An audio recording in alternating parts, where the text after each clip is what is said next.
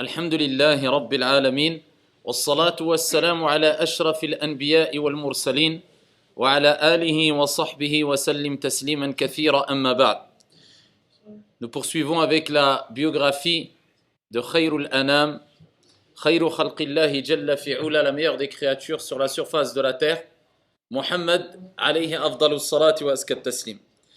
Donc nous avions parlé euh, euh, lors du dernier cours, lors de la dernière intervention, du comportement qu'avait le prophète wassalam avant même la révélation. Allah ta'ala l'avait préparé afin de recevoir cette lourde responsabilité qui était de recevoir le Coran al-Karim à travers Jibril alayhi salam et de transmettre la parole d'Allah ta'ala et aussi les bonnes moralités. Comme nous l'avons rappelé, Allah jalla wa a envoyé le prophète alayhi salatu wa salam rahmatan lil alamin, miséricorde pour les mondes. Allah jalla wa fait son éloge quand il a dit certes tu es doté d'un comportement imminent ou énorme et le prophète alayhi salatu wa salam fait sahihain a rappelé une raison ou une des raisons importantes pour laquelle Allah Jalla wa l'a envoyé. Certes, j'ai été envoyé afin de parfaire, de compléter les bonnes moralités. À l'âge de 40 ans, l'âge de dit de la sagesse, al-hikmah, le prophète alayhi salatu wa salam, alors qu'il avait l'habitude d'aller se recueillir afin de méditer, et il s'éloignait de toute forme de euh, polythéisme, le fait d'adorer des statues, il s'en éloignait alors qu'il n'avait pas eu encore la révélation. Il avait pour habitude d'aller, il avait pour habitude d'aller dans la grotte ou dans une montagne, la fameuse montagne où il a eu la révélation. Et dans une grotte appelée Rar Hira. Donc cette grotte-là, où le prophète avait pour habitude d'y aller afin de méditer, eh bien c'est dans cette même grotte que le prophète a reçu la révélation. Alors que le prophète y était afin de méditer, Allah a décidé d'envoyer l'ange Gabriel, Jibril comme vous le savez toutes et tous, cette fameuse histoire et ce fameux récit répandu, afin de lui révéler les premiers versets coraniques. Et Jibril est apparu au prophète. Il a pris le prophète et l'a serré fort. Ensuite, il l'a relâché. Et il lui a dit, Iqra, lis. Et le prophète a dit, je ne sais pas lire. Et le prophète fut ressaisi une deuxième fois par Jibril et il lui a dit une deuxième fois Iqra, li. Il dit ana biqari. Jusqu'à ce que Jibril lui a révélé encore la parole d'Allah wa ta'ala qui est Iqra, li pour nous rappeler l'importance de s'instruire. Iqra, li. Et il a continué avec les premiers versets coraniques très connus. Iqra bismi rabbika alladhi khalaqa. Khalaqa al-insana min alaqa al-ayat. Et là, le prophète, vous vous imaginez, seul dans une grotte, au sommet d'une montagne, en pleine nuit, alors qu'il faut des heures déjà pour monter la montagne, tout seul, l'ange Gabriel qui apparaît, qui le serre fort et qui le relâche et qui lui révèle des paroles lourdes. Allah Jalla wa ala dit, et certes, nous allons te révéler des paroles lourdes. Voilà pourquoi quand euh, on interrogeait les savants et entre autres euh, l'imam Malik en disant, c'est une parole simple, facile, légère. Pourquoi tu ne réponds pas Parce qu'il avait l'habitude, par crainte vis-à-vis d'Allah tabaraka wa ta'ala, il avait l'habitude de répondre La adri, je ne sais pas. Et c'est un des plus grands savants, si ce n'est le plus grand savant de son époque. Et quand on lui disait, mais c'est une parole simple, comme aujourd'hui on a tendance à entendre, c'est une petite question, j'ai une petite question. L'imam Malik ta'ala rappelait qu'il n'y a rien de petit en islam. Tout est grand, tout est important. Et il avait pour habitude de, ensuite, par la suite, après, rappeler que tout est important en islam, il faut rien minimiser. Si minime soit la question, entre guillemets, il disait, Dieu a dit. Et certes, nous allons te révéler ou nous t'avons révélé des paroles lourdes. Et le prophète wassalam, est revenu chez lui avec Iqra dans sa poitrine. Est revenu avec la révélation al-Wahi. La révélation a débuté. Et depuis ce jour-là, le prophète n'a plus jamais goûté au repos. Comme il est dit. celui qui veut le repos éternel dans le delà, eh bien qu'il abandonne le repos. Alors ça ne veut pas dire de plus se reposer, mais ça veut dire qu'il faut passer par des étapes où tu ne peux pas te reposer et tu dois fournir des efforts, car tu prépares ta retraite, ta retraite spirituelle éternelle qui est le paradis. Et celui qui veut se reposer comme il se doit, eh bien il doit fournir des efforts. Voilà pourquoi il est dit In Si tu veux ne pas te fatiguer, eh bien fatigue-toi afin de ne pas te fatiguer, afin de ne plus être fatigué. Quand la personne se fatigue, fournit des efforts, eh bien c'est en général pour être goûté au repos, comme la personne dans la vie d'ici-bas. Quelquefois, il se donne à fond dans le commerce et autres. Pour, pourquoi? Pour se dire quelque part, bah, comme ça j'aurais amassé assez d'argent pour être tranquille après, pour ma retraite. Eh bien, c'est un peu, un peu comme ça, mais simplement avec une vision de l'au-delà. Toi, tu fournis d'énormes efforts dans l'intention. Ce n'est pas de jamais te reposer, au contraire, c'est de goûter au repos et ici d'apprécier de la meilleure manière eh bien, les fruits. Et si tu veux récolter des fruits juteux, eh bien, il faut semer, il faut savoir où semer, comment semer et quand, et quand semer. Alors il est rentré chez lui et il y a une personne qui l'a accueilli parce que quand on passe par des situations difficiles, par des situations, des épreuves très difficiles, eh bien on a besoin d'aide, on a besoin d'entraide. La meilleure des créatures, Mohammed lui-même avait besoin du soutien des compagnons Et il n'a pas transmis la religion seul. Il n'a pas bâti ce qu'il a bâti seul. Pourtant, c'est le prophète, il avait l'ange Gabriel avec lui. Mais il nous rappelle ici qu'on a besoin d'avoir un entourage, des gens autour de nous qui nous aident, afin que nous aussi on puisse les aider. C'est un ordre divin. Et entraidez-vous aux œuvres de bien et de piété. Eh bien, le prophète a reçu du soutien, mais le premier et le plus grand des soutiens qu'il a reçu, eh bien, est venu d'une femme. Donc, la personne qui a soutenu, qui a aidé, qui a remonté le, moral du prophète, d'un prophète, d'un envoyé, alors qu'il était quelque part perturbé, c'est une femme qui n'a même pas eu la révélation. C'est une femme qui n'était pas prophète, mais c'est une femme qui a marqué l'histoire. C'est Khadija radiallahu anha wa ardaha, son épouse. Le prophète alayhi wassalam est rentré. Et il a dit enveloppez-moi, enveloppez-moi, zammilouni, zammilouni. Il était terrifié, il était pris de panique après ce qu'il a vu, ce qu'il a vécu.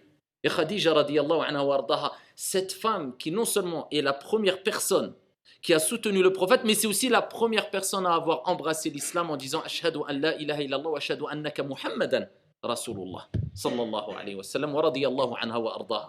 C'est une femme qui a embrassé l'islam et qui a été proche du prophète alayhi salatu wa très mature, très intelligente, très vertueuse, très sage, très douce, radiyallahu anha wa ardaha. Et elle a remonté le moral en rappelant les qualités du prophète alayhi salatu wa sallam. Parce que quand tu veux remonter le moral à une personne, eh bien, montre-lui les, côtés positifs. Voilà pourquoi quand quelqu'un visite un malade, ce qui relève de la sunna, c'est de lui dire La ba's, tahur, insha'Allah. Il n'y a pas de mal. C'est une purification, insha'Allah. Ce n'est pas une invocation, mais c'est plutôt ici une parole afin de lui remonter le moral. Et toute parole qui équivaut dans son sens est bonne à dire. Ce n'est rien, ce n'est pas grave. Et c'est comme ça qu'on remonte le moral en essayant de, en essayant de positiver les choses, en essayant de motiver la personne, en rappelant les, beaux, les bons côtés des choses. Voilà pourquoi le prophète a dit de dire aux malades, la c'est une purification. Regarde le bon côté des choses.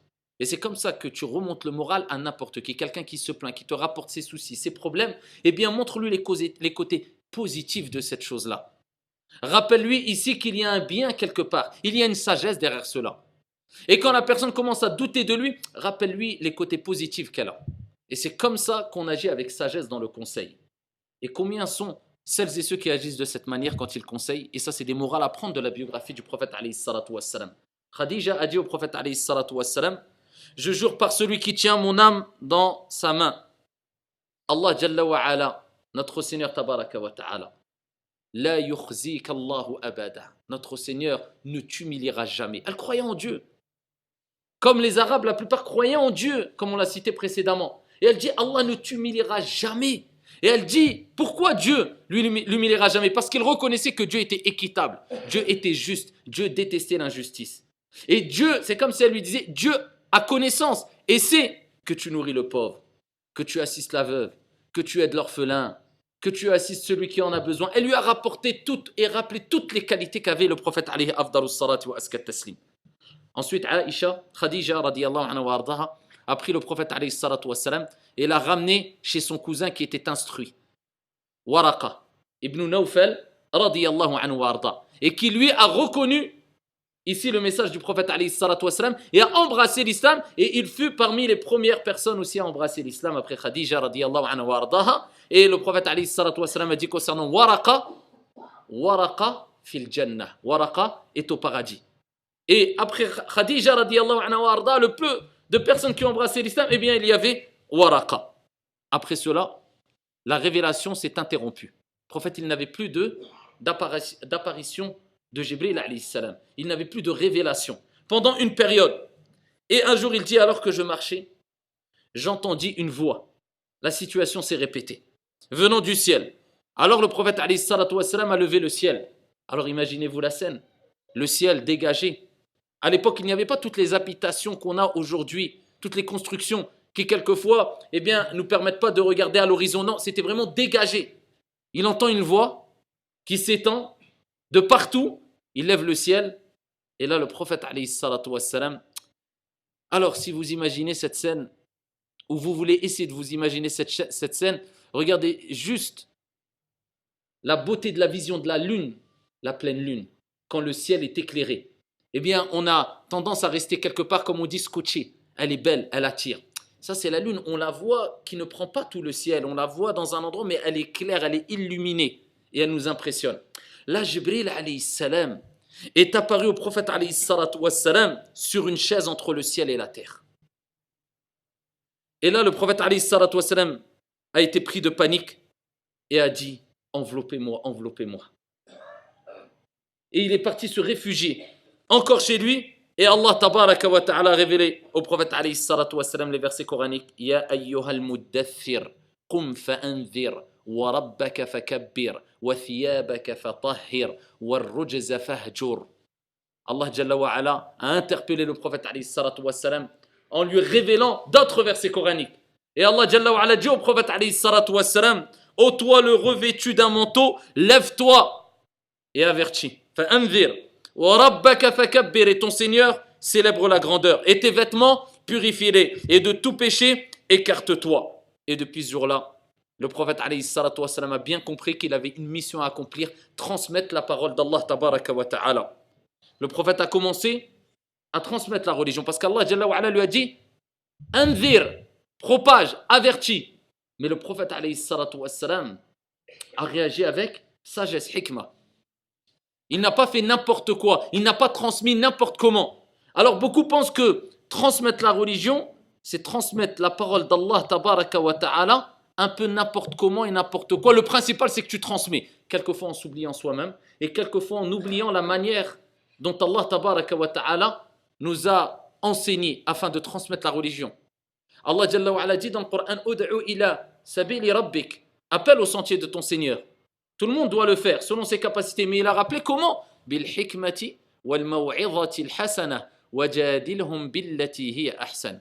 Avec sagesse. C'est-à-dire, tu sais quand comment et de quelle manière parler. Il y a quelquefois des gens qui sont aptes à accueillir certaines paroles, pas d'autres. Il y a des situations où il est bon de parler, d'autres situations, c'est pas le moment, surtout pas le moment, tu peux faire plus de dégâts qu'autre chose, etc. Avec sagesse, avec bonne exhortation. Si tu sais pas bien parler correctement avec sagesse et douceur, tais-toi, tu vas faire plus de dégâts qu'autre chose. Et parle avec eux ici de la meilleure des manières, avec douceur, doucement étape par étape, sans brusquer les gens. Ça, c'est Dieu qui nous a rappelé, oui, tu dois transmettre, mais voilà comment tu dois transmettre. Le prophète a transmis. Mais de quelle manière? De manière discrète. Il a appelé les gens à l'islam de manière discrète, pas ouvertement, sinon il l'aurait tué. Sinon, il savait très bien que les conséquences auraient été dramatiques et il n'aurait pas pu continuer eh bien, sa mission qui était de transmettre l'unicité de Dieu. Le fait de rappeler que toutes ces statues, toutes ces divinités fausses que vous adorez sont, à bannir. Et le prophète, wassalam, pas pendant un mois, car on voit dans la biographie du prophète qu'il faut agir vraiment avec patience et voir loin, très loin. Nous maintenant, on est comme le prophète a dit à Khabbab ibn al-Arat, mais vous, vous êtes des gens qui vous vous précipitez. Ça, il a dit aux compagnons à son époque. Mais qu'aurait dit le prophète s'il avait vu notre état? Il leur a dit à eux, comme on va le voir plus tard, vous voulez tout tout de suite? Pas tous les compagnons, bien sûr, mais un compagnon qui l'avait interrogé concernant une situation, comme on va le voir. Mais qu'aurait dit le prophète quand il, il aurait vu l'état de la communauté aujourd'hui qui, on le sait toutes et tous, il y a un réel un énorme, un gros problème dans la communauté du prophète Mohammed actuel. Tout simplement, tout simplement parce qu'on ne revient pas à l'essentiel, au bon comportement, à la bonne moralité, à l'éducation personnelle, à l'éducation de chacun. Car l'éducation générale passe par l'éducation personnelle, individuelle. Et il n'y aura pas d'éducation générale de la communauté musulmane et de discipline dans la communauté musulmane tant que toi-même, de manière individuelle, tu ne t'es pas discipliné, tu ne t'es pas éduqué, tu ne t'es pas tu, ne t'es pas conformé au comportement du prophète Voilà pourquoi on a tendance tous à dire oh le comportement, oh laisse tomber, oh nous le comportement. Mais à force de dire ça, on a oublié qu'on fait partie de ce qu'on critique. Parce que malheureusement, on n'a pas mis l'accent sur les priorités, le bon comportement et la bonne moralité, jusqu'à ce que le prophète a dit j'ai été envoyé pour parfaire, compléter les bonnes manières. Pourquoi il leur a dit ça aux compagnons au début Alors qu'il était au début de sa mission, il transmettait la religion. C'était le début de l'islam. Parce qu'il savait qu'il n'y aurait pas de communauté éduquée sans que eux-mêmes ne s'éduquent pas et il fallait les éduquer. Même si on transmet le tawhid, on transmet al-ilm, s'il n'y a pas d'éducation, à quoi va servir cette science-là? Voilà pourquoi les plus grands des savants commençaient par apprendre les bonnes manières et ensuite enseigner les bonnes manières. Comme l'imam Malik, il était très jeune, il était à Médine. Sa mère, l'imam Malik, eh bien, elle lui mettait, elle le mettait en condition. Et elle dit, il disait, l'imam Malik, ma mère, j'étais tout petit, ma mère, elle me mettait en condition, elle me mettait les vêtements des étudiants en sciences. Parce que la tenue vestimentaire, eh bien, va avoir un impact ici, même dans la relation que tu vas avoir avec les gens, et même vis-à-vis -vis de la science, et même c'était pour honorer la science. Elle dit, Ma mère, elle me mettait en condition les habits des étudiants en sciences. Et elle me mettait la imama, il était jeune. Et elle lui disait, Rabi'a, et rends-toi vers Rabi'a, son professeur qui était un des plus grands enseignants de l'imam Malik, ta'ala. Et elle disait, Fata'allam min adabihi qabla ilmihi. Et apprends. Apprends de son comportement. Apprends de ses bienséances. Apprends de sa moralité avant d'apprendre de sa science.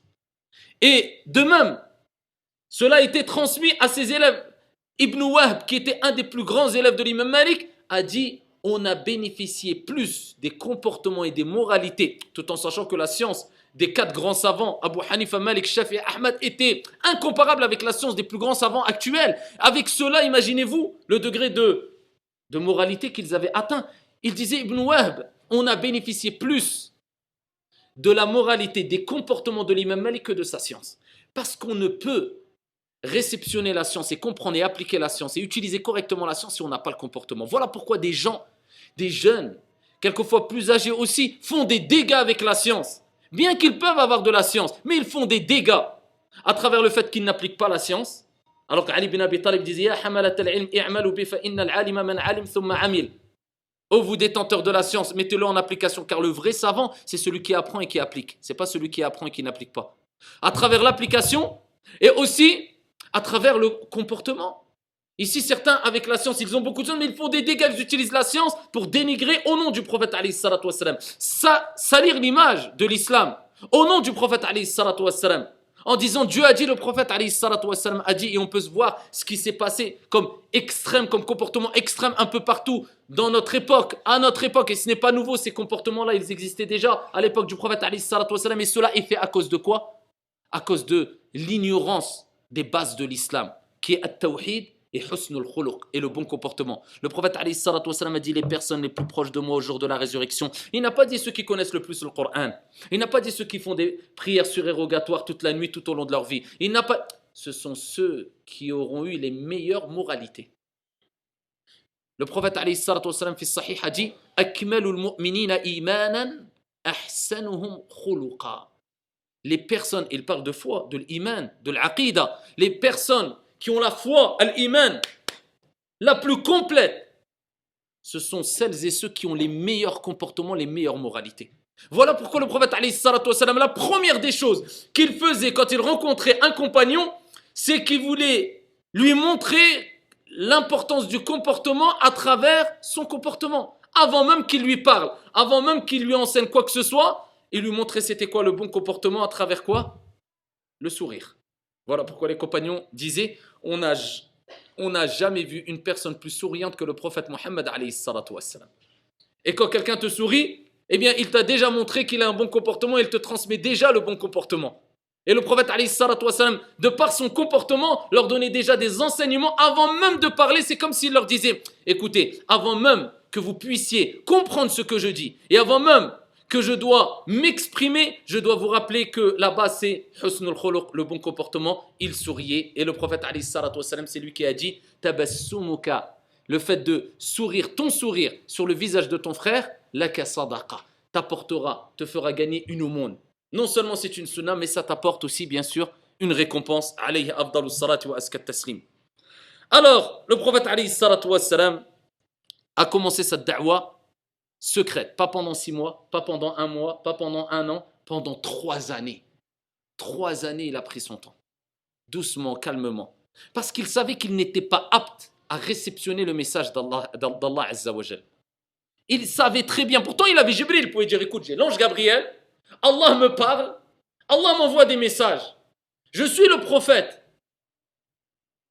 Quel soutien de plus tu veux avoir, Ya Abdallah? Avec cela, eh bien, trois ans, discrètement. Quand nous, aujourd'hui, quelquefois, tu, entends des personnes dire Moi, je ne suis pas complexé, il faut que je montre que je suis musulman à travers ma tenue vestimentaire, à travers, à travers. Ya Abdallah, ce n'est pas une question de complexer, pas complexer. C'est de savoir quel genre de public tu as en face de toi. Est-ce que les gens sont aptes à réceptionner et comprendre le message de l'islam ou pas? Sans vouloir leur imposer quoi que ce soit, mais de comprendre que l'islam, c'est une religion de respect, de moralité, et qu'on doit être fier, certes, d'être musulman, mais est-ce que tu as pris en considération le public que tu as en face de toi, l'endroit où tu vis, l'état des gens, le niveau des gens, l'environnement, l'atmosphère? Tout ça, faut le prendre en, considération avant de savoir comment réagir avec ta da'wah. Et non, des gens, non, il n'y a pas. Mais tu vas heurter la sensibilité de certains. Maintenant, aujourd'hui, tu sors avec un tu es un terroriste en France. Pour beaucoup, malheureusement. Pour beaucoup de gens qui ne connaissent pas l'islam. Et ici, Dieu a quoi? Dieu a certaines informations concernant l'islam, entre guillemets, erronées qui sont transmises, mais aussi a beaucoup d'erreurs de certaines personnes qui se prétendent être musulmans et qui quelquefois sont musulmans aussi, mais qui font du n'importe quoi au nom de l'islam, il faut le reconnaître. Donc le fait maintenant de savoir que le qamis va faire plus fuir qu'autre chose, est-ce que toi, cela relève du bon sens et de la bonne compréhension de l'islam que de sortir en qamis dans la rue tous les jours, 24 heures sur 24, 7 jours sur 7 Par rapport au public que tu as en France, c'est là où on voit est-ce que la personne a compris la biographie du prophète et vit avec la biographie du prophète wassalam, ou pas? Bien que cela relève, si on prend le contexte concret, parce qu'il faut envoyer la, vivre avec la biographie du prophète selon l'espace et le temps. Sinon, si on reste euh, focalisé au XIVe siècle d'après leur ambiance, on n'évolue pas. Bien qu'en France, cela relève de la liberté d'expression, tu t'habilles comme tu veux, il n'y a pas de problème. Mais nous, ce n'est pas simplement ça qui nous importe. J'ai droit de m'habiller comme... Est-ce que c'est une priorité dans mes actes d'adoration, oui ou non hmm, C'est important peut-être telle chose, mais ce n'est pas une priorité, ce n'est pas obligatoire, par exemple, peu importe, comme le kamis. Est-ce que ici il est bon de pouvoir sortir en kamis en France maintenant, aujourd'hui, vu le contexte? Est-ce que les gens, quand ils vont te voir, ils vont dire Ah, c'est ça l'islam oh, c'est ça les musulmans. Quand tu vas en kamis, ils disent ça. Quand on aura atteint ce niveau-là, sort avec un kamis, sort avec même une plaque Je suis musulman. Voilà, là maintenant, on n'a on pas, on pas réussi on n'a pas réussi ce qu'on devait faire.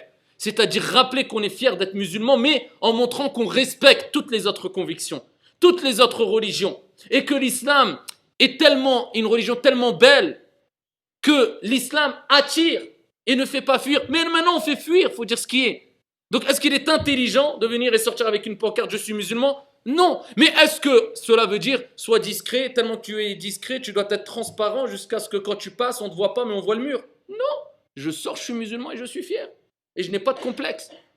Mais par contre, ici, il faut agir quand même avec une certaine clairvoyance et prendre en considération l'espace, le temps et revenir vers ici la biographie du prophète Ali.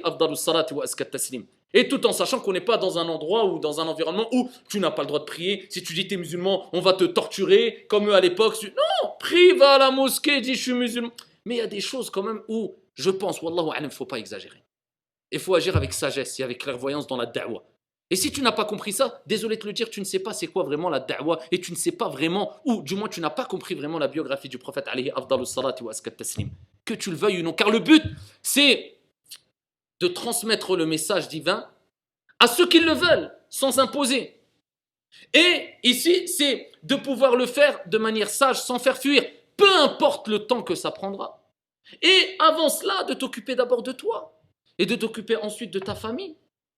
Et c'est ce qui a été envoyé comme message dans la biographie du prophète. Au début, Allah lui a dit transmets. Donc il a transmis, mais pas ouvertement. Tu risquerais de choquer, tu risquerais de mettre tout en l'air. Transmets. Un an, deux ans, trois ans. Le prophète l'a fait. Il a construit sereinement ici des gens leur comportement, leur moralité. Abu Bakr, radiallahu anhu a embrassé l'islam. Waraka a embrassé l'islam. Khadija a embrassé l'islam. Ali ibn Abi Talib, radiallahu anhu a embrassé l'islam. Et il se voyait dans Darul Arqam. Cette maison-là, cette demeure, il se voyait discrètement. Et le prophète wassalam, leur parlait de ce qui lui avait été révélé. Et il leur enseignait les principes ici euh, fondamentaux de la, de la religion. Et pendant cette période-là, Allah a révélé au prophète wassalam, ici la sourate Ash-Shu'ara. Et dans cette sourate-là, Allah a préparé le prophète alors qu'il est dans une période voilà, de da'wa sirriya, discrète. Il commence à, à, former des gens. Allah dans cette sourate, il parle énormément de la patience qu'a eu Moussa salam, Ibrahim salam, Lot, Shu'aib, Salih. C'est pour ça dans sourate Ash-Shu'ara, on retrouve ces prophètes. C'est comme si Allah lui dit, tu es prophète, ils étaient prophètes, ils ont enduré, ils ont patienté. Eux, c'est tes exemples, patiente. Car il n'y a pas de da'wa possible sans la patience. Et il n'y a pas de réussite, falah, najah, tawfiq possible sans, sans patienter. Avec certitude. Tu, es une, tu as une certitude quant au message divin et tu patientes et tu agis avec douceur et sagesse. Et quand la certitude, comme il dit Ibn al-Qayyim, tu, tu as une certitude ferme, c'est la vérité. Eh bien, rencontre la patience, eh bien, ils mettent au monde des guides dans la communauté. Et voilà pourquoi Allah Azza wa ici a rappelé cela dans le Coran quand il dit Ici, Allah Jalla wa avant cela, ici quand je parlais de la patience, il, il rappelle que euh, qu'Allah a fait des imams, des guides à partir du moment où ils ont patienté et qu'ils ont été ici où ils ont agi avec, avec certitude. Alors, le prophète alayhi salatu wa salam, a commencé à transmettre la religion jusqu'à ce qu'Allah a révélé le verset coranique wa toujours averti, au bout de trois ans. Mais là, ça, le, verset a changé de, direction. Ce n'est pas simplement appel, même de façon discrète. Wa anzir al-aqrabin. Et appelle les personnes les plus proches à la religion. Donc là, non, c'est plus la da'wa discrète, non. Tu dois appeler ouvertement, mais les personnes les plus, regarde, les personnes les plus proches. Et là, on voit l'importance de commencer par soi déjà. Ensuite, ta famille les plus proches. Et là, le prophète, comme Ibn Abbas anhu, a rapporté, le prophète est parti sur le mont Safa. Et il a appelé toutes les tribus et les responsables de tribus. Il y avait même Abu Lahab qui est venu. Et ici, le prophète, quand ils sont tous venus, il leur a dit Si je vous disais que des cavaliers sont dans la vallée et qu'ils guettent le moment où lancer contre vous un assaut. Un, assaut. Est-ce que vous me croiriez? Je vous dis bien sûr, parce qu'il s'appelait Mohamed Al-Amin. Ils avaient confiance. Regardez là, la méthodologie du prophète. Vous avez confiance en moi? Oui, c'est sûr. Khalas, il peut passer le message. Alors le prophète, il dit Alors je vous avertis, je suis un avertisseur pour vous. Et là, il leur informe qu'il est prophète, qu'il est envoyé, qu'il a un message à passer et à transmettre. Abu Lahab, il se lève et il dit que tu périsses à jamais. Et là, Allah Jalla wa a révélé le verset coranique Tabbat yada abi wa tab. Que périssent les deux mains d'Abu Lahab et que lui-même périsse. Et le prophète a commencé son message, et bien sûr en s'attirant les foudres des jaloux et des ennemis. Quand tu vas transmettre la vérité, attends-toi à la haine des jaloux et des personnes qui n'adhèrent pas à ton message. Ça, il faut s'y attendre. Et il a commencé par l'unicité, car tous les envoyés ont commencé à appeler leur peuple à quoi? À Tawhid. Adorer Allah Azza wa un Seigneur unique, sans rien lui associer, n'adorez plus les statues. Abandonnez vos statues. Alors, ce qui est malheureux aujourd'hui, c'est que c'est devenu malheureusement même, ce n'est pas plus l'islam qui est devenu une mode pour certains. C'est aussi la tenue vestimentaire, c'est aussi les appellations, et c'est aussi la science, quelquefois, qui est devenue une mode pour certains. Pour ça, on entend certains jeunes dire pendant dix ans la même chose. Mon frère, il faut apprendre tawhid, il faut apprendre tawhid, il faut apprendre tawhid. Tu lui dis, eh, ça fait cinq ans que je lis euh, des, je, m'instruis et je, sur le paradis, sur le dola, sur, euh, euh, sur l'ange Gabriel, je lis des choses concernant la patience. Non, mon frère, tawhid. Mais si la patience, si le paradis, si le tawhid, si le bon comportement, si tout ça, ça fait pas partie de tawhid, c'est quoi ton tawhid? Je comprends pas. C'est quoi le tawhid? Maintenant, on a l'impression que tawhid, c'est un nom. Tawhid. Si tu fais pas un cours en disant c'est un cours de tawhid, t'as pas fait du tawhid. C'est quoi tawhid? Tawhid, c'est pas une appellation. Tawhid, c'est un comportement, une relation avec ton Seigneur, tabaraka wa ta'ala, que tu vis. La confiance en Allah, c'est du tawhid. La certitude, c'est du tawhid. La patience, c'est du tawhid. La transmission de la religion avec sagesse et bonne exhortation, parce que tu veux obéir à un Dieu unique, c'est du tawhid. La connaissance des noms d'Allah, c'est du tawhid. Il a akhiri. C'est pas tawhid un nom. J'ai lu un livre tawhid, si j'ai pas lu ce livre avec tawhid, j'ai pas fait du tawhid. Ça, c'est la preuve que beaucoup ont une compréhension, mais plus qu'erronée de la religion, malheureusement. C'est quoi tawhid alors? Tawhid, c'est simplement ne pas adorer des statues? C'est de la bêtise, ça. Eh bien, si c'est ça, tawhid, en deux secondes, c'est bon, j'ai transmis tawhid, n'adore pas les statues. L'histoire est réglée. Tawhid, ça se vit. C'est une vie, c'est ce qui t'accompagne. Quand tu as une épreuve, quand tu es bouleversé, comment tu réagis Quand tu entends un décès dans ta famille, est-ce que tu as concrétisé à tawhid? Est-ce que tu patientes? Est-ce que tu t'en remets à Allah Est-ce que tu espères la récompense divine? C'est ça tawhid, ça se vit le tawhid. Et le prophète a transmis le vrai. Tawhid et la vraie compréhension du tawhid, car Allah Jalla wa ala dit وَلَقَدْ بَعَثْنَا فِي كُلِّ أُمَّةٍ رَسُولًا أَنِ يَعْبُدُوا اللَّهَ وَاجْتَنِبُوا الطَّاغُوتِ certes, nous avons envoyé à chaque communauté un messager d'Allah qui leur a dit adorez Allah Azza wa et écartez-vous du tarout. Et at-tarout, c'est quoi كُلْ مَنْ عُبِدَ مِن دُونِ اللَّهِ تَبَارَكَ وَتَعَالَى Tout ce qui est adoré en dehors d'un Dieu unique, c'est considéré comme étant tarout. Et ils ont commencé à persécuté de plusieurs manières le prophète Ali. Les grosses épreuves ont commencé et il a reçu le prophète Ali du soutien. Il a reçu du soutien pas d'un compagnon. Il a reçu du soutien d'un non-musulman, d'un non-croyant, d'un associateur. La preuve que tu peux recevoir, recevoir du soutien d'une personne qui n'est pas de la même confession que toi. Il y a un mal. Alors certains mélangent tout encore. Allah Azza wa Jalla dit Celui qui les prend comme alliés, eh bien il fait partie d'eux. Et il mélange tout, il sait même pas quand, comment, dans quel contexte, dans. Ça veut dire que presque pour certains, tu n'as plus le droit de parler avec des non-musulmans. Le prophète qui était prophète envoyé, il a aimé la personne qui l'a soutenu. Il a aimé. Il a aimé. Il a aimé. Qui n'était pas musulmane. Et qui l'a soutenu. Et qui est cette personne-là? Hmm? C'est qui? Son oncle, comment il s'appelait? Son oncle Hamza, mais il y avait un autre oncle.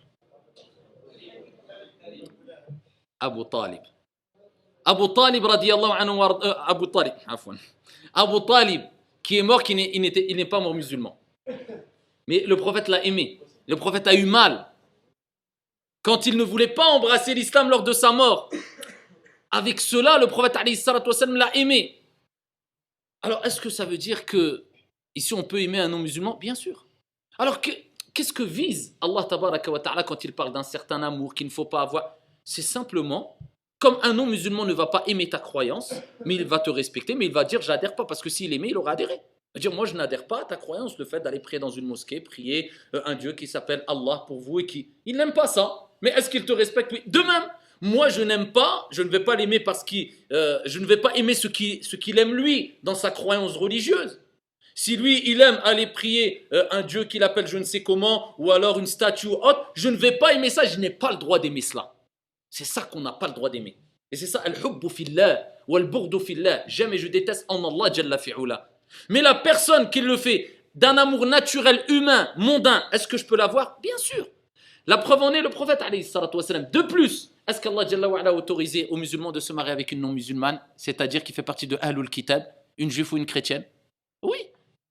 Alors comment toi tu vas te marier avec une personne et tu ne l'aimes pas? Donc il y a un minimum d'amour, où tu peux être amoureux d'elle. Est-ce qu'Allah interdit d'être amoureux d'elle? Non, pourtant, c'est une juive ou une chrétienne. Parce que c'est un amour, on parle d'un amour humain. Quelqu'un qui se convertit à l'islam, il a des parents qui ne sont pas musulmans. Il va dire Ah, ça y est, stop. Il va parler à son cœur. Maintenant, tu n'as plus le droit de les aimer. Comme le prophète a dit, les cœurs sont entre les deux doigts du miséricordieux. Il les tourne comme il veut. C'est des sentiments humains. Ça, c'est des choses humaines, des choses mondaines, à ne pas confondre. Et ça, c'est l'aqidah aussi. Ça, c'est du tawhid aussi. Et combien ne comprennent pas bien la chose? Donc, les aimer d'un amour mondain, ou alors avoir un sentiment de pitié pour, euh, pour même des animaux, ça, c'est des choses mondaines, il n'y a pas de mal. Et ne pas confondre avec autre chose. De plus, le prophète a dit Inna Allah Vous comprenez pourquoi le prophète a dit cela? Allah peut même soutenir des causes religieuses par une personne qui est loin de la désobéissance d'Allah qui est même peut-être noyée dans les péchés. Quelquefois, Allah peut amener une personne qui est non musulmane et qui va soutenir les musulmans dans des convictions religieuses, dans des choses. Et ça, c'est connu, répandu. Et ça, c'est des gens qu'Allah ta'ala, eh bien, guide afin qu'ils puissent aider un musulman, une communauté musulmane ou autre. Et c'est ce qui s'est passé avec Abu Talib. Alors, ils ont tout essayé avec le prophète Et ici, on voit qu'ils ont essayé plusieurs techniques. Et ça, c'est ce qu'on retrouve beaucoup quand on veut arrêter quelqu'un, qui est lancé surtout dans l'appel à Allah Jalla wa Par exemple, qui, personne qui s'investit dans la religion et qui commence à avoir euh, un certain impact, etc. Eh bien, pour certains, quelquefois, ça dérange. Et donc, souvent, on utilise les mêmes méthodes. Ici, qui ont été utilisées par les Quraysh à l'époque du prophète, à titre d'exemple, le rire, le rabaissement, le mensonge, les rumeurs, jusqu'aux persécutions physiques. C'est vrai ou pas? Et souvent, on respecte des étapes. On va commencer par cela, ça marche pas, hop, on monte de degré. Pas ça, ça marche pas, on monte de degré. Par cela, ça marche pas, on monte de degré. Jusqu'à ce qu'à la fin, la personne classe. Et c'est à toi, à toi de voir maintenant. Est-ce que tu vas réussir à patienter ou pas? Est-ce que tu vas réussir, ici, intelligemment, à ne pas répondre au mal par le mal, mais à répondre, à répondre au mal par le bien intelligemment, avec hikmah, avec sagesse, et en restant ferme. Et c'est ce qui s'est passé au prophète, avec le prophète Ils ont commencé par des rires. Ils ont ri du prophète Imagine, ce n'est pas un savant simplement. Ce n'est pas un roi, ce n'est pas... C'est un prophète, un messager qui parlait avec l'ange Gabriel salam. C'est un, messager qui faisait partie, qui est le messager le plus noble et le plus aimé d'Allah. Et Allah les laissé rire du prophète salam. Alors qu'Allah aurait pu dire, vous riez de lui, eh bien, voilà, je vous extermine. Allah, la sagesse d'Allah Allah veut que tu endures. Allah veut t'éprouver. Allah veut te tester. Parce que la vie, elle est tellement courte. C'est rien par rapport à ce qui t'attend dans l'au-delà. Donc même si tu vas dire, mais c'est dur quand même, c'est... Mais Allah, il veut t'éprouver pour que tu mérites vraiment les plus hautes sphères au paradis.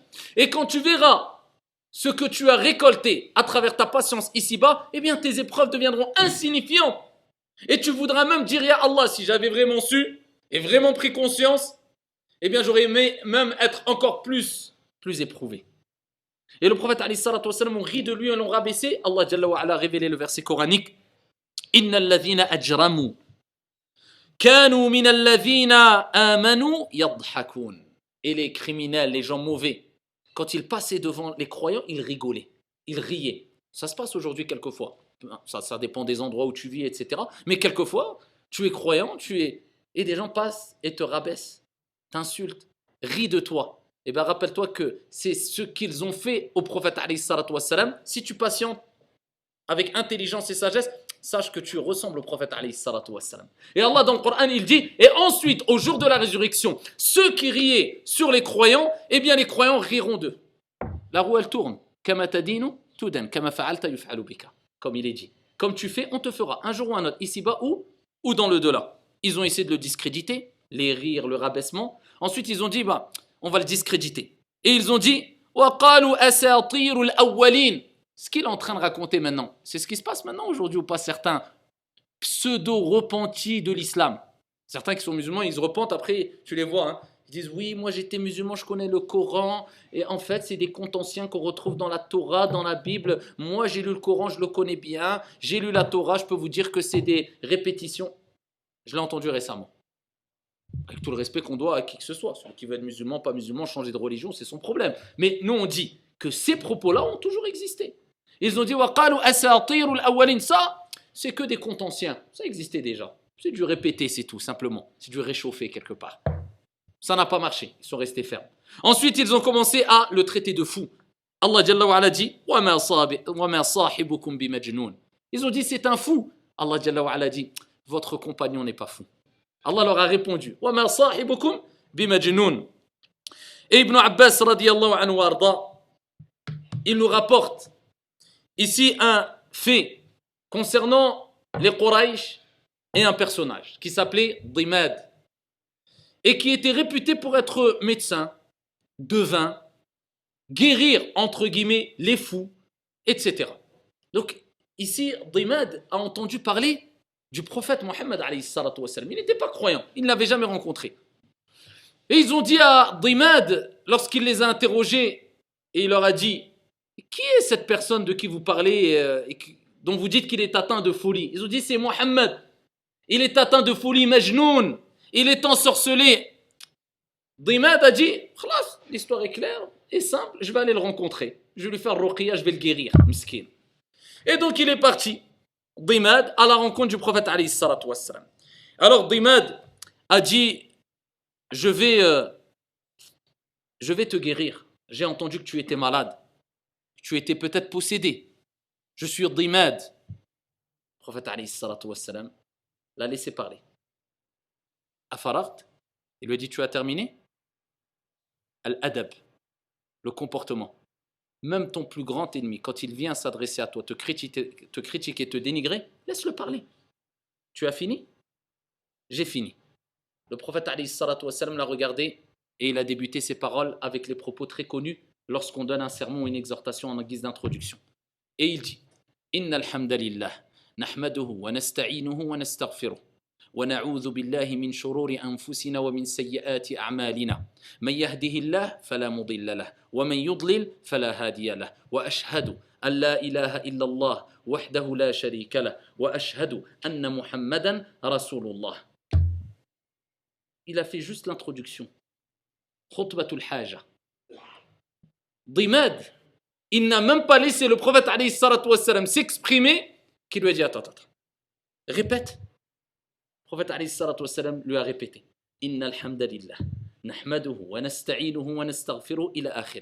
En langue française, toutes les louanges et tous les remerciements sont pour Allah Azza wa Nous le louons, nous implorons son aide. Celui qu'Allah guide, nul ne peut l'égarer. Et celui qui laisse s'égarer, nul ne peut le guider. J'atteste que nul ne mérite d'être adoré en dehors d'Allah. Il est l'unique, il n'a aucun associé, et Mohammed est son serviteur et son envoyé.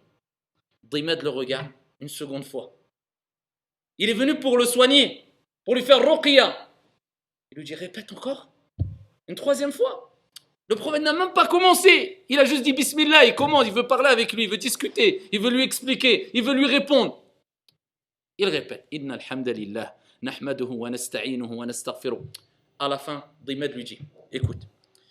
Il dit J'ai rencontré les plus grands devins. J'ai rencontré des sorciers. J'ai rencontré des poètes. Et il lui dit, par contre, toi, tes paroles, elles vont atteindre les profondeurs des océans. Donne-moi ta main afin que je te prête serment d'allégeance. Et il a embrassé l'islam. Le prophète, il n'a même pas parlé. Il n'a même pas commencé à expliquer.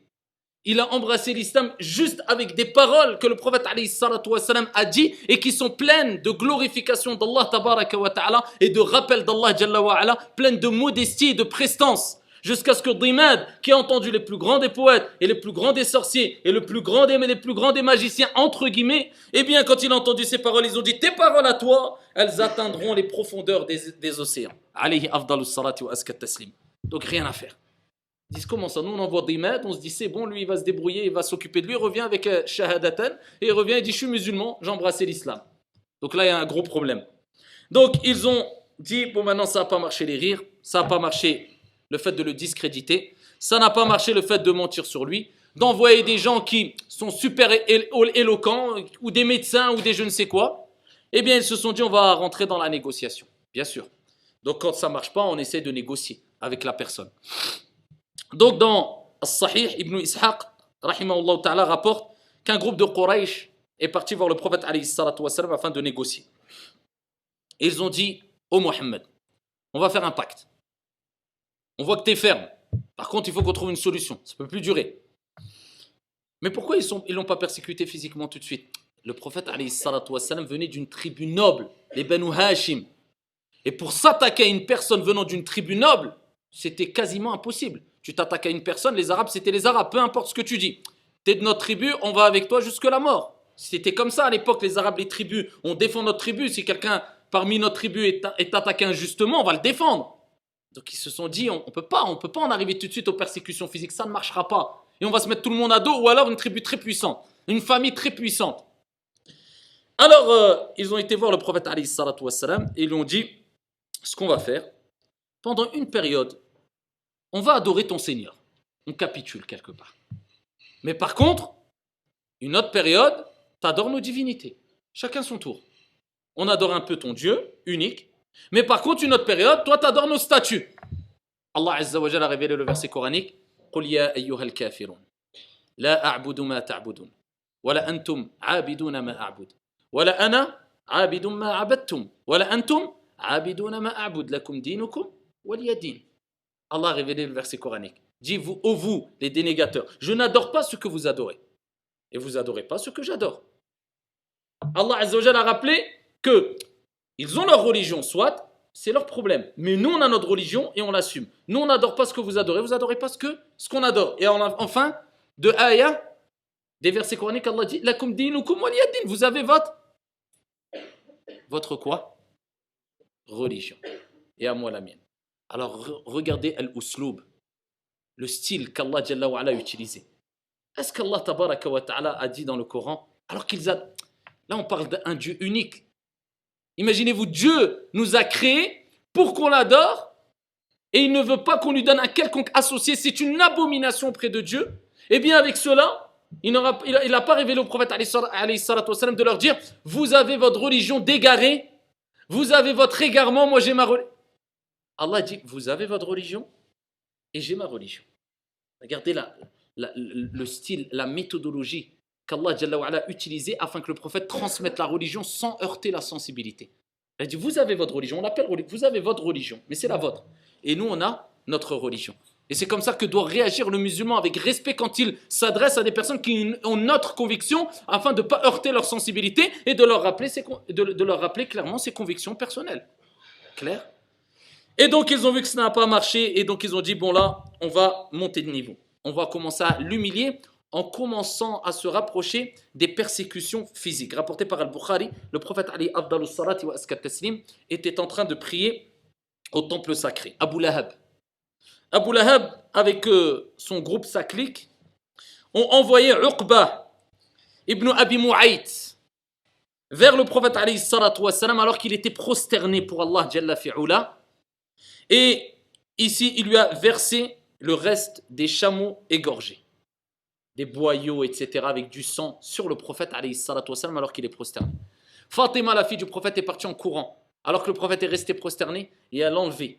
Elle a enlevé tous les boyaux et les choses et le sang sur le dos du prophète alors qu'il était prosterné, et elle essayait d'écarter ces dénégateurs et ces criminels du prophète.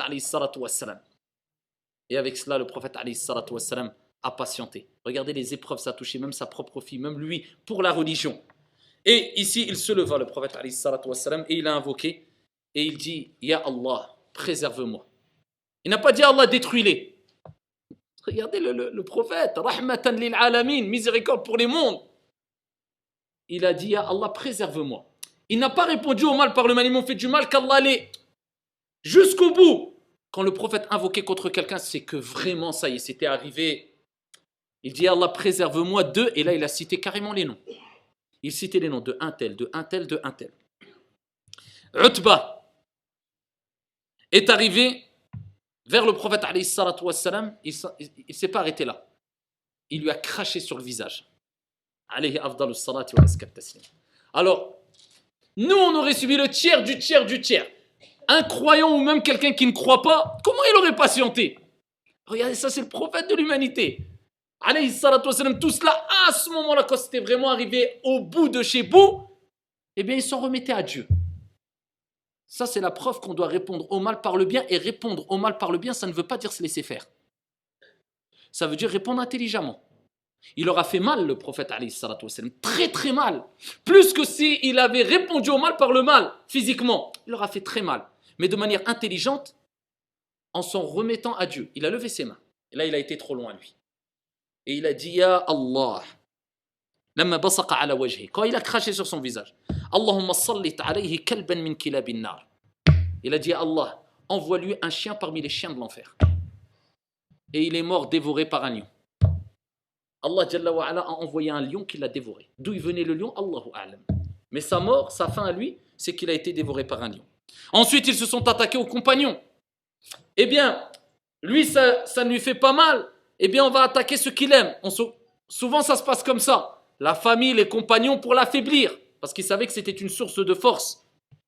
Ils ont pris Bilal, le grand compagnon de couleur noire, radiyallahu anhu et ils l'ont pris, ils l'ont traîné. C'était un esclave à l'époque. Et ils l'ont mis sous le soleil. Et ils ont pris des rochers brûlants. Et ils l'ont mis sur la poitrine, écrasé, torturé pendant des heures au soleil. C'était à la base un esclave, il aurait pu dire, mais pourquoi? Comme on dit, mais allez à la haltiana. Moi, je vais juste dire, allez avec la parole ce qu'il n'y a pas dans mon cœur. C'est tout. Et il disait, ahadun, ahad, ahadun, ahad. Il disait, dis, reconnais que ton Seigneur c'est Allah, Al-Uzza. Il disait, l'unique, l'unique, un, un. Regardez les épreuves qu'ils ont vécu Sahaba pour que nous, aujourd'hui, on soit là à Médine, tranquillement posés sur des chaises et qu'on parle d'eux. Mais ils ont sacrifié, on leur doit énorme. Ahadun, ahad, ahadun, ahad. Jusqu'à ce qu'un compagnon est venu, bien sûr, et qui a délivré. Ici, Bilal, radiallahu Il avait de grands compagnons généreux comme Abu Bakr, as-Siddiq, le véridique, radiallahu anhu Et ils sont passés par Ammar, la famille de Yassar, avec sa mère, Soumeya, qui fut la première martyre en islam. Alors imaginez-vous, les persécutions, on te prend toi, et on t'attache sous le soleil, et on te fouette, on te persécute, mais plus que cela, ton père et ta mère sont devant toi écartelés, et on est prêt à les tuer et ils souffrent. Et Soumeya ne cessait de répéter Ahadun Ahad, une femme, a dit il n'y a qu'un Dieu unique, je crois au message du prophète. Et Ammar voyait ses parents devant lui comme cela, jusqu'à ce qu'ils sont venus et ils ont pris une lance et ils ont tué Soumeya, la mère de Ammar, devant son propre fils. Et le prophète, quand il passait devant eux, alors des gens maintenant, quand ils disent, regardez ce qui se passe un peu dans le monde, vous, vous parlez toujours de la même chose, vous ne pensez pas à nos frères euh, qui, vivent euh, de, la pauvreté ou des persécutions quelquefois. N'importe quoi. Mais toute personne qui est touchée par une persécution, une injustice, ça, ça fait mal. Même que cette personne qui soit touchée par une injustice, c'est un non-musulman, c'est humain. Allah interdit à lui-même, il s'est interdit l'injustice à lui-même. Alors que dire que quand ça touche des musulmans, bien sûr qu'on invoque pour eux et on... Mais le prophète, il avait l'ange Gabriel. Vous imaginez passer devant eux Ils auraient pu douter en disant eh, Regarde, il y a ma mère qui va mourir, il y a moi, je suis là, parce que je crois en toi.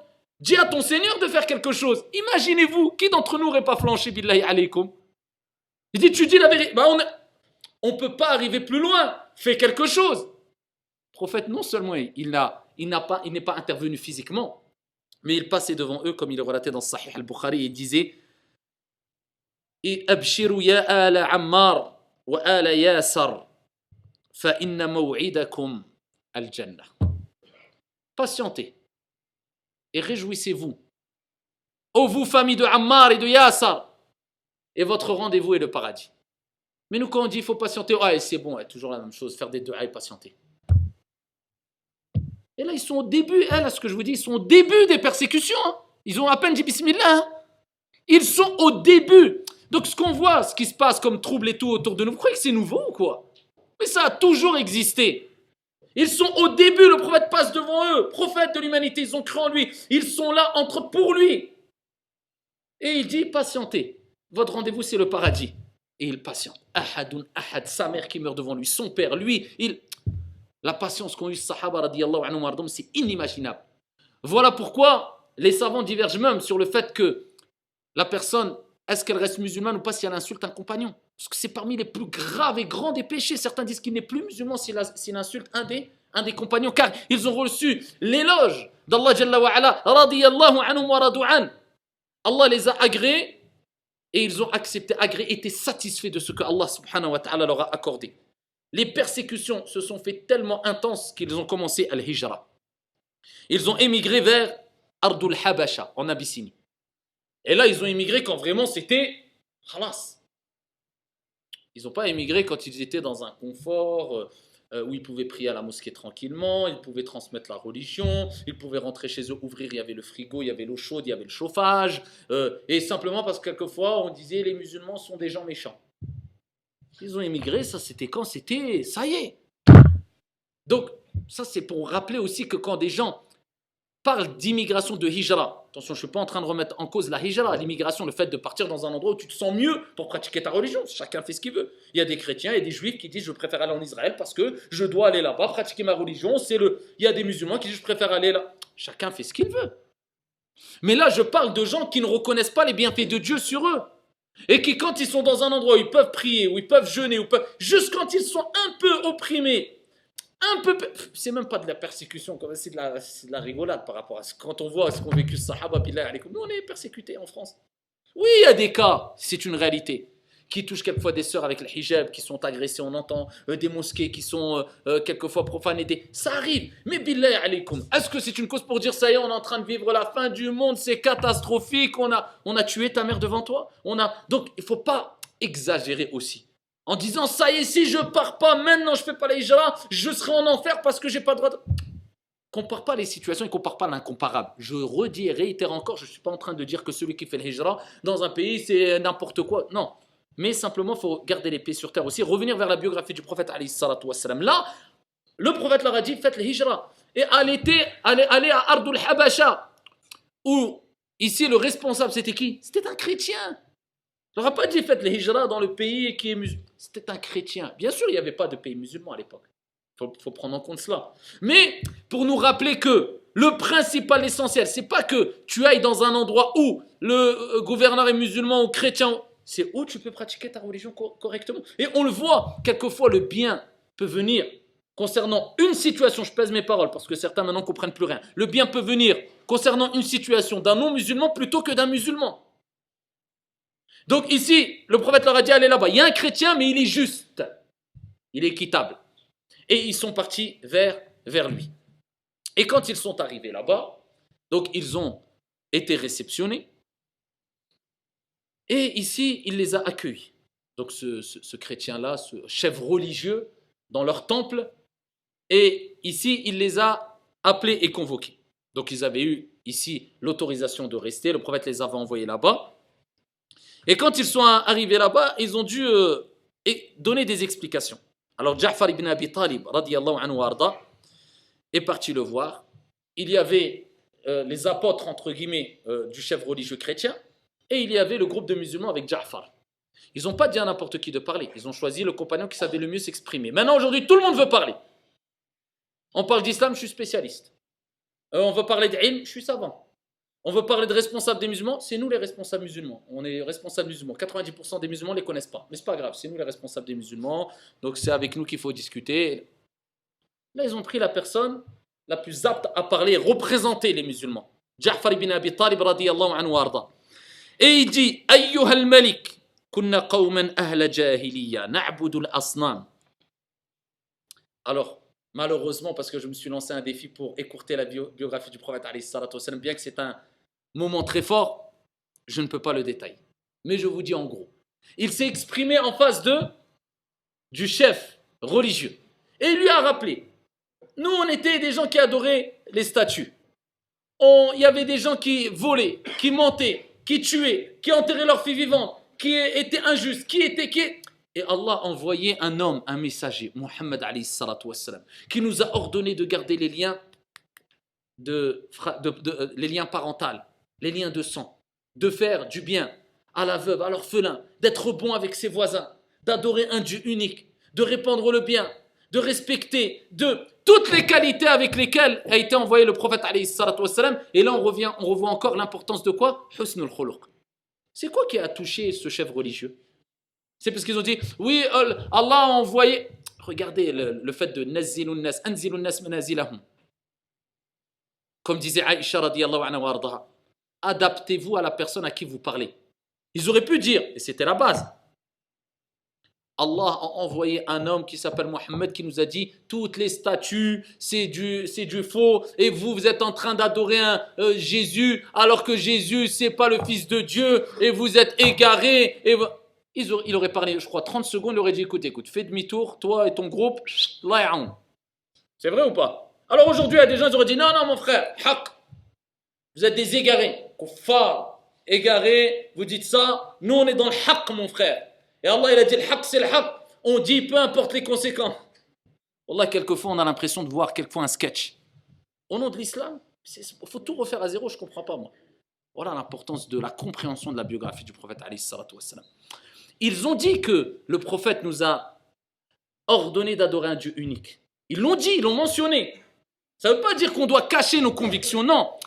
Mais ils ont rappelé ce qui était le plus important à rappeler en le détaillant par rapport à la personne qui était en face d'eux. Donc ils ont dit le principal, la tawhid, ils l'ont mentionné. Ils se sont étalés sur ce que le prophète aussi a dit.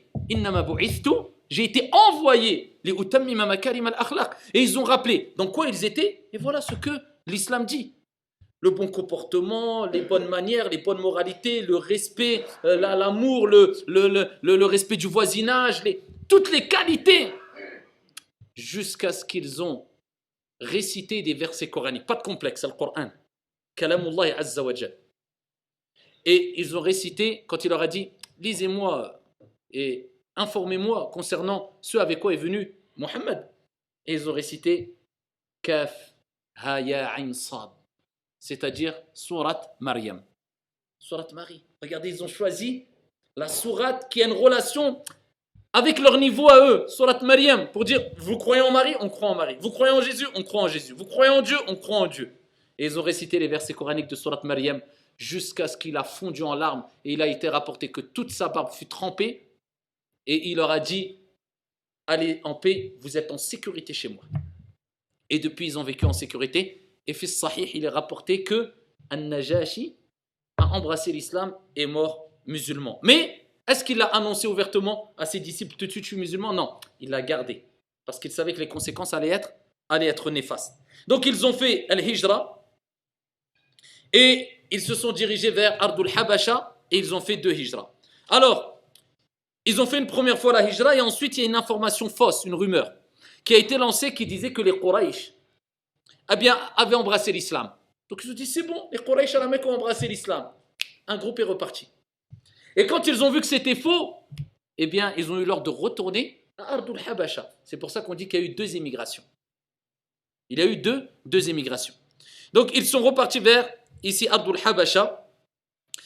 Et de là, ils ont continué à vivre tranquillement et continuer à transmettre leurs principes religieux, religieux dans le respect des autres convictions religieuses. Ils ont envoyé Amr ibn al-As et Abdullah ibn Rabi'a pour détourner le négus. Ils les ont envoyés pour essayer de le convaincre en disant que ici c'était des menteurs, c'était ceci, c'était cela, et ça n'a pas marché. Le euh, chef religieux a été euh, convaincu. Et il a rapporté que quand An-Najashi est décédé, le prophète a ordonné de faire Salatul Ghaib. C'est-à-dire, c'est la prière mortuaire qu'on fait sur une personne qui n'est pas présente. Et les savants divergent concernant le hukm. Indal Malikiya, ils disent qu'on ne fait pas la prière funéraire sur une personne qui n'est pas présente physiquement parce qu'ils disent que c'était spécifique au prophète avec ici le roi euh, d'Abyssinie. Wallahu ça c'est un sujet de, de Alors pendant que la pression et les menaces continuaient, Abu Jahl insultait, le prophète et il mettait à bout le prophète Hamza, l'oncle du prophète et qui était l'oncle et le frère de lait, Hamza radiallahu anhu arda, le frère de lait aussi du prophète alayhi eh bien, il a entendu cela et il détestait l'oppression. Il est parti voir Abu Jahl et il a frappé et il a dit Je suis la religion de mon neveu. Est-ce qu'il a dit Je suis la religion de l'islam ou je suis. Certains savants ont dit à la base, Hamza n'a pas embrassé l'islam par conviction, vraiment, il avait tous les, tenants, les aboutissants. Hamza, c'était quelqu'un qui, chassait les lions. C'était une montagne. Il partait la nuit tout seul. Tout le monde avait peur de lui. Hamza bin Abi Talib, anhu Et quand il a vu l'oppression vers son neveu, il n'a même pas cherché à comprendre. Il a dit Tu l'opprimes, attaques les faibles. Il l'a frappé, il a dit quoi Il est sur cette religion? Moi, je suis de sa la même religion que lui, Allah. Et certains savants ont dit Ça, c'est la preuve qu'une personne peut embrasser l'islam pour un intérêt mondain ou pour une autre raison qui est en relation avec la sincérité, mais qui après peut être convaincu et réviser son intention. Donc, il ne faut pas dire, oh, celui-là, il a embrassé l'islam parce qu'il y avait ceci, cela. Laisse-le. Toi, tu lis pas ce qu'il y a dans les cœurs. Obama, il va changer ici de conviction et réviser ses intentions par la suite. Et à cette époque, le prophète avait invoqué Allah tabaraka wa ta'ala en disant Allahumma a'izz al-islam bi ahabbi hadhan ar-rajulain ilayk bi Amr ibn Hisham Abu Jahl ou bien Omar ibn al-Khattab radiyallahu anhuma et le hadith rapporté par Tirmidhi bi sanadin sahih il avait invoqué Allah Azza wa en disant Ya Allah fortifie l'islam avec un de ces deux hommes. Et parmi ces deux hommes, il y avait Omar ibn al-Khattab. Parce que Omar ibn al-Khattab, c'était une montagne. Alors si tu prends Hamza et Omar, ça est, t'as ce qu'il faut. Omar ibn al-Khattab, tout le monde le craignait. C'était un homme très très fort. Et le prophète savait qu'il avait besoin d'hommes forts autour de lui. Forts de conviction, courageux. Et il a dit à Allah, fortifie l'islam. La preuve qu'il avait besoin de gens autour de lui. Et de gens forts et fermes fortifie l'islam avec un de ces deux hommes, celui qui est le plus aimé, le meilleur des deux, Omar ou Allah. Et Allah a choisi Omar ibn al-Khattab, anhu qui a embrassé l'islam. Et après sa conversion, ici Omar ibn al-Khattab, quand il a embrassé l'islam et quand il s'est rendu chez sa sœur et qu'il a frappé sa sœur parce qu'il avait entendu qu'elle avait embrassé l'islam et il était devenu fou, il n'était pas encore musulman. Quand on lui a dit, tu sais quoi? Tu es Omar, toi? Il dit oui. Il a dit Tu parles du prophète? Il dit oui. Tu es contre? Bien sûr. Eh bien, tu sais que ta soeur a embrassé l'islam. Là, il est devenu fou. Il est parti. Il a frappé à la porte. Quand elle a ouvert, il l'a giflé. Elle est tombée. Elle avait des feuillets du Coran. Il a dit Donne-moi ça. Elle a dit Tu ne les prendras pas. Tant que tu fais pas tes ablutions. Omar a eu mal quand même quand il a frappé sa soeur. Mais il était fou de rage. Il a pris les feuillets et il a lu quelques versets coraniques. Quand il a lu les, versets coraniques, eh bien, l'impact du Coran et l'impact ou les conséquences de l'invocation du prophète wassalam, se sont réunis, se sont mélangés, ont pénétré son cœur. Et il a dit à sa sœur Montre-moi où est Mohammed, il faut que je le vois. Elle lui a dit Il est dans tel endroit. Il a frappé. Il a dit C'est Omar. Alors il y a plein de compagnons qui étaient auprès du prophète qui n'étaient pas aussi forts, pris de panique. C'est Omar.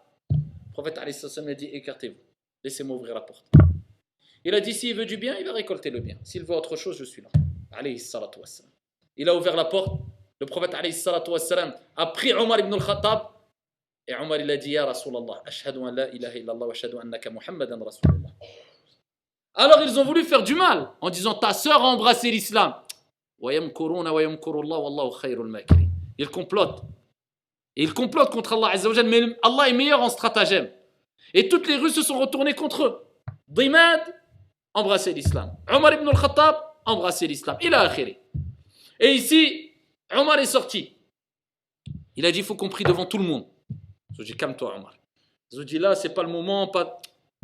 dit quoi? Il dit, nous, on était dans le battle, dans le feu, dans le faux et on avait des convictions, et maintenant nous on a la vérité, moi je vais être complexé devant cela. Omar radiallahu anhu est parti à la Mecque, devant la Kaaba.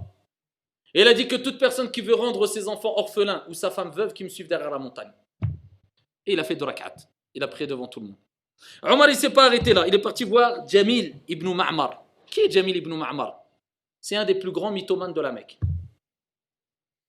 Et c'est un, une des plus grandes ou plutôt, excusez-moi, plutôt une des plus grandes, entre guillemets, balances de la Mecque.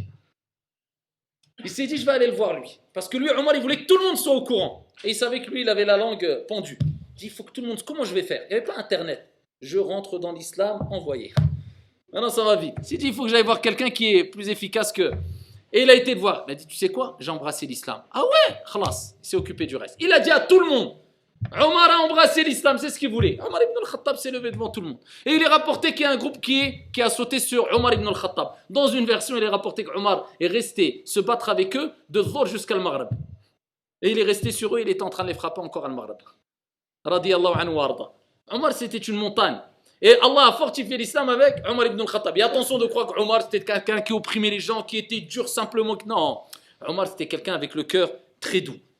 Et ils ont dit, bon maintenant il faut faire vraiment quelque chose, on va les boycotter. Ils les ont boycottés pendant, écoutez bien, trois années. Regardez ce qu'ils ont enduré. Trois années de boycott commercial. C'est-à-dire on leur vend plus rien, on leur achète plus rien, on les isole.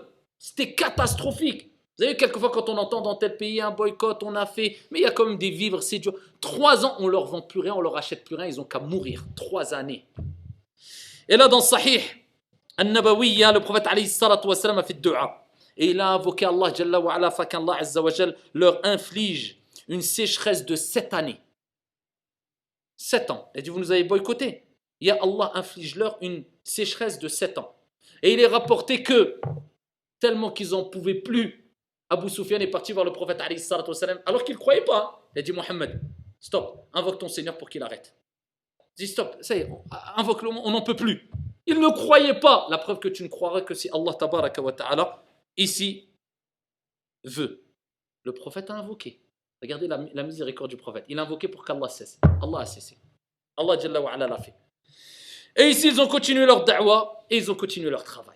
Ils ne se sont pas arrêtés là. Il a continué le travail, bien qu'il y avait des persécutions à transmettre la religion, à éduquer les gens, à éduquer des hommes, à éduquer des femmes par le bon comportement. Et la meilleure des éducations qu'on peut faire, c'est à travers le bon comportement qu'on transmet et à travers la patience. Parce que sans patience, tu n'arriveras à strictement rien du tout. Et si tu veux que Dieu soit avec toi, eh bien, il faut patienter. Allah dit Inna Allah Allah est avec les patients.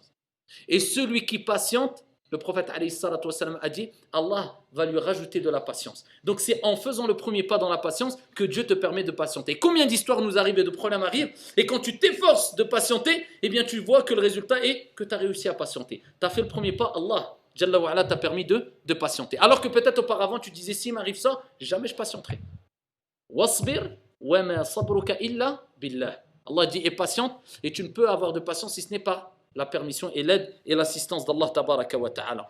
Et ils ont continué leur da'wah jusqu'à ce que le prophète alayhi salatu wassalam a vécu Amul Huzn. C'est quoi Amul Huzn? Avec tout ça, hein, il a vécu l'année de la tristesse. C'était une année la plus difficile qu'a vécu le prophète alayhi afdalu salati wa askat taslim.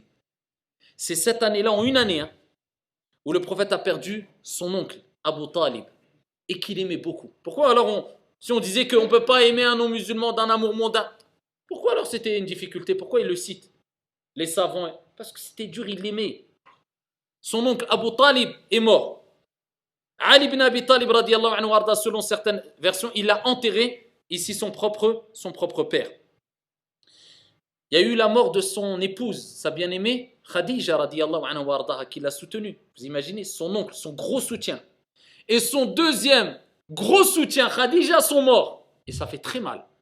Et souvent, Allah Jalla wa va éprouver les personnes par le fait que des gros soutiens disparaissent. Souvent, ça se passe comme ça. Mais sache que si tu es patient et tu agis avec conviction que c'est Allah qui soutient, Allah te ramènera d'autres soutiens. Ne t'inquiète pas. Khadija anha est décédée la même année. Au-delà de cela, le prophète wassalam, a décidé de changer d'endroit un moment et il est parti à Taïf. Et il a été réceptionné pendant cette année-là par des enfants qui lui ont jeté des pierres. Les gens du village ont voulu le rabaisser, des enfants lui ont jeté des pierres jusqu'à ce qu'il saignait du visage du prophète Ali Regardez l'humiliation pour le prophète Ali En fait, ce n'était pas une humiliation pour le prophète Ali Au contraire, c'était un sharaf, un honneur. C'est parce cela qu'Allah a élevé le prophète Ali et nous a enseigné comment on devait réagir. Et le prophète, Taïf, un endroit à peu près à 70 km de la Mecque, le prophète a patienté. Alors là, dans Sahihain, Allah a envoyé l'ange des montagnes. Et il a intercepté le prophète. Il a dit à Rasulallah, au messager de Dieu. Il dit, il suffit que tu nous demandes, et tu vois les deux montagnes, on les prend, on écrase tout le peuple entre les deux montagnes. L'ange qui vient le voir. Mais nous, quand on peut se venger, on se venge mille fois on se venge plus que ce qu'on ce qu'on devrait faire. Tout de suite. Il y a l'occasion. Ah, dès qu'il lui arrive quelque chose à la personne, hmm, tant mieux. Là, ils l'ont humilié, entre guillemets, on se comprend. Ils lui ont envoyé des enfants remplis de sang. Il est... Il n'a rien fait. L'ange Gabriel vient, invoque, on les écrase, tout le peuple. Le prophète alayhi wa Vous comprenez pourquoi Allah Azza dit wa ma arsalnaka illa rahmatan lil alamin. Quand les compagnons ont dit Ya Rasulallah, invoque contre telle, telle, tribu, tel groupe. Le prophète alayhi salatu wa quand il a entendu ces paroles de ces gens-là, des compagnons, quand ils ont dit invoque la malédiction contre eux, il a dit Je n'ai pas été envoyé comme maudisseur, mais j'ai été envoyé comme miséricorde pour les mondes.